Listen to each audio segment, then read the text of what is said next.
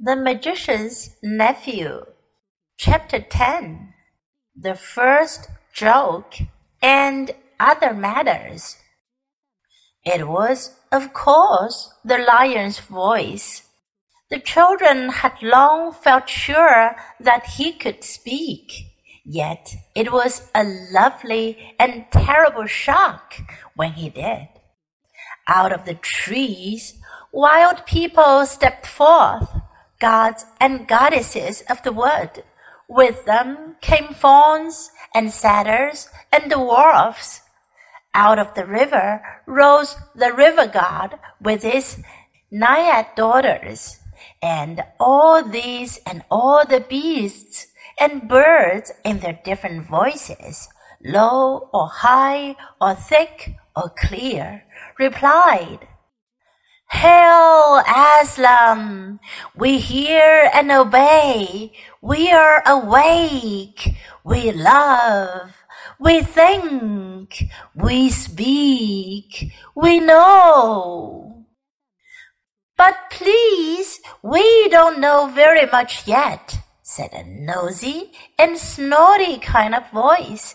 And that really did make the children jump, for it was the cab horse who had spoken.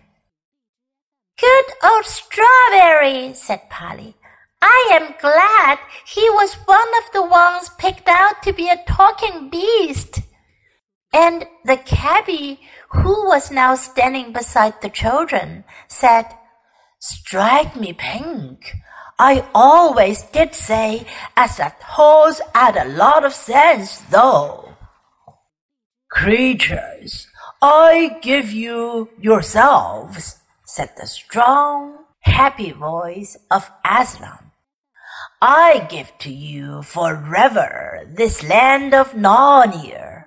I give you the woods, the fruits, the rivers. I give you the stars, and I give you myself. The dumb beasts whom I have not chosen are yours also. Treat them gently and cherish them, but do not go back to their ways, lest you cease to be talking beasts. For out of them you were taken, and into them you can return. Do not so. No, Aslan, we won't, we won't, said everyone. But one perky jackdaw added in a loud voice, No fear! And everyone else had finished just before he said it, so that his words came out quite clear in a dead silence. And perhaps you have found out how awful that can be. Say, at a party. The jackdaw became so embarrassed that it hid its head under its wing as if it were going to sleep. And all the other animals began making various queer noises, which are their ways of laughing and which, of course, no one has ever heard in our world. They tried at first to repress it, but Aslan said, Laugh and fear not, creatures.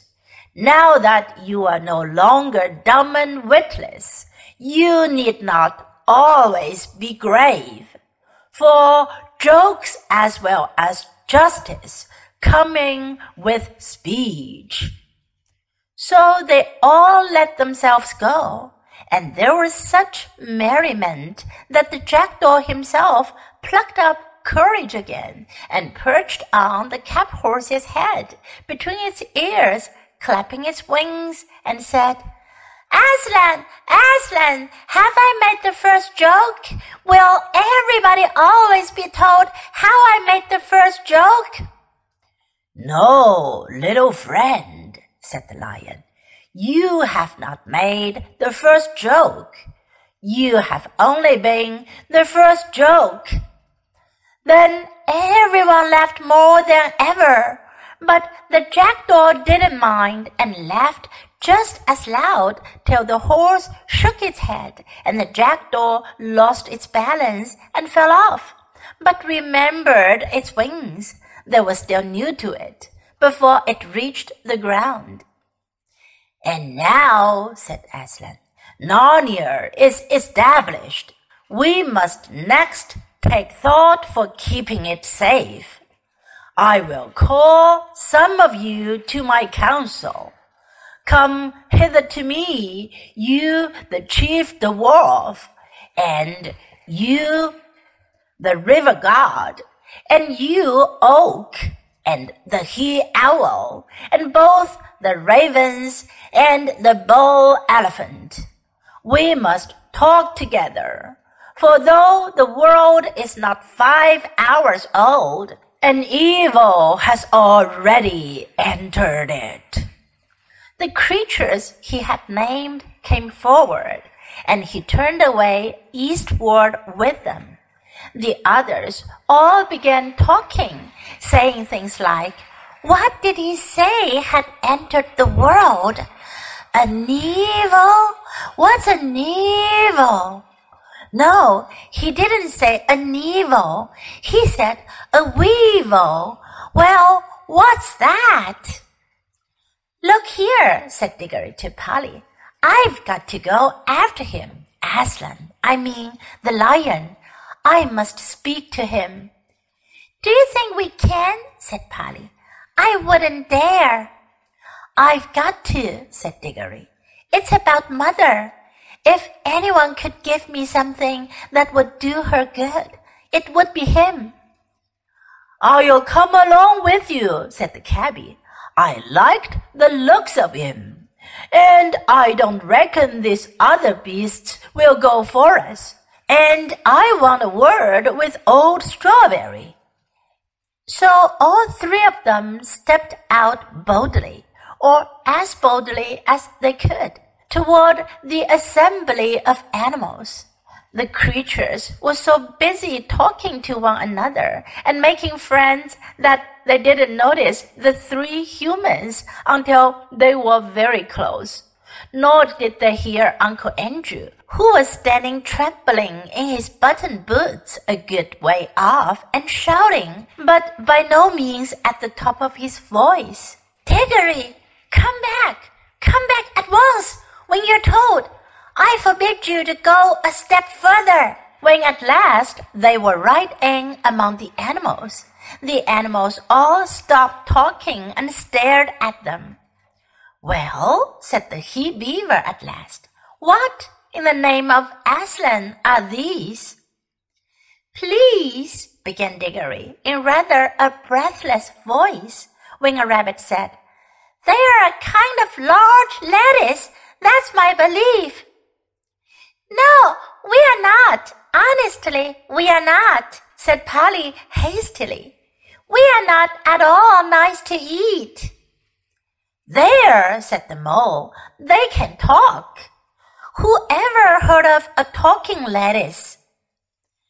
Perhaps they are the second joke, suggested the jackdaw. A panther, which had been washing its face, stopped for a moment to say, Well, if they are, they're nothing like so good as the first one. At least I don't see anything very funny about them. It yawned and went on with its wash. Oh, please, said Diggory. I'm in such a hurry. I want to see the lion. All this time the cabby had been trying to catch Strawberry's eye. Now he did. Now, Strawberry, old boy, he said, you know me. You ain't going to stand there and say as you don't know me. What's the thing talking about, horse? said several voices. Well, said Strawberry very slowly, I don't exactly know. I think most of us don't know much about anything yet. But I've a sort of idea I've seen a thing like this before. I've a feeling I lived somewhere else or was something else before Aslan woke us all up a few minutes ago. It's all very muddled, like a dream, but there were things like these three in the dream. What? said the cabby. Not know me. Me what used to bring you a hot mash of an evening when you was out of sorts. Me what rubbed you down proper. Me what never forgot to put your cloth on you if you was standing in the cold. I wouldn't have thought it of you, Strawberry. It does begin to come back, said the horse thoughtfully. Yes, let me think now. Let me think. Yes, you used to tie a horrid black thing behind me and then hit me to make me run. And however far I ran, this black thing would always be coming rattle rattle behind me. We had our living to earn, see, said the cabby. Yours the same as mine. And if there hadn't been no work and no whip, there'd have been no stable, no hay, no mash, and no oats. For you did get a taste of oats when I could afford them, which no one can deny.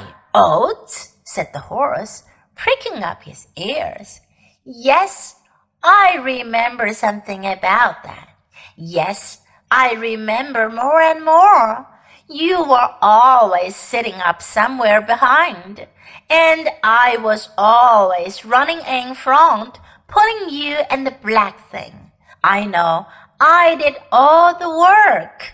Summer, I grant you, said the cabby.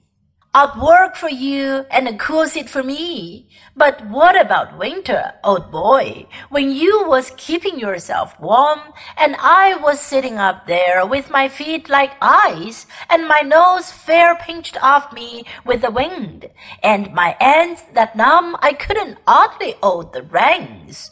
It was a hard, cruel country, said Strawberry. There was no grass, all hot stones.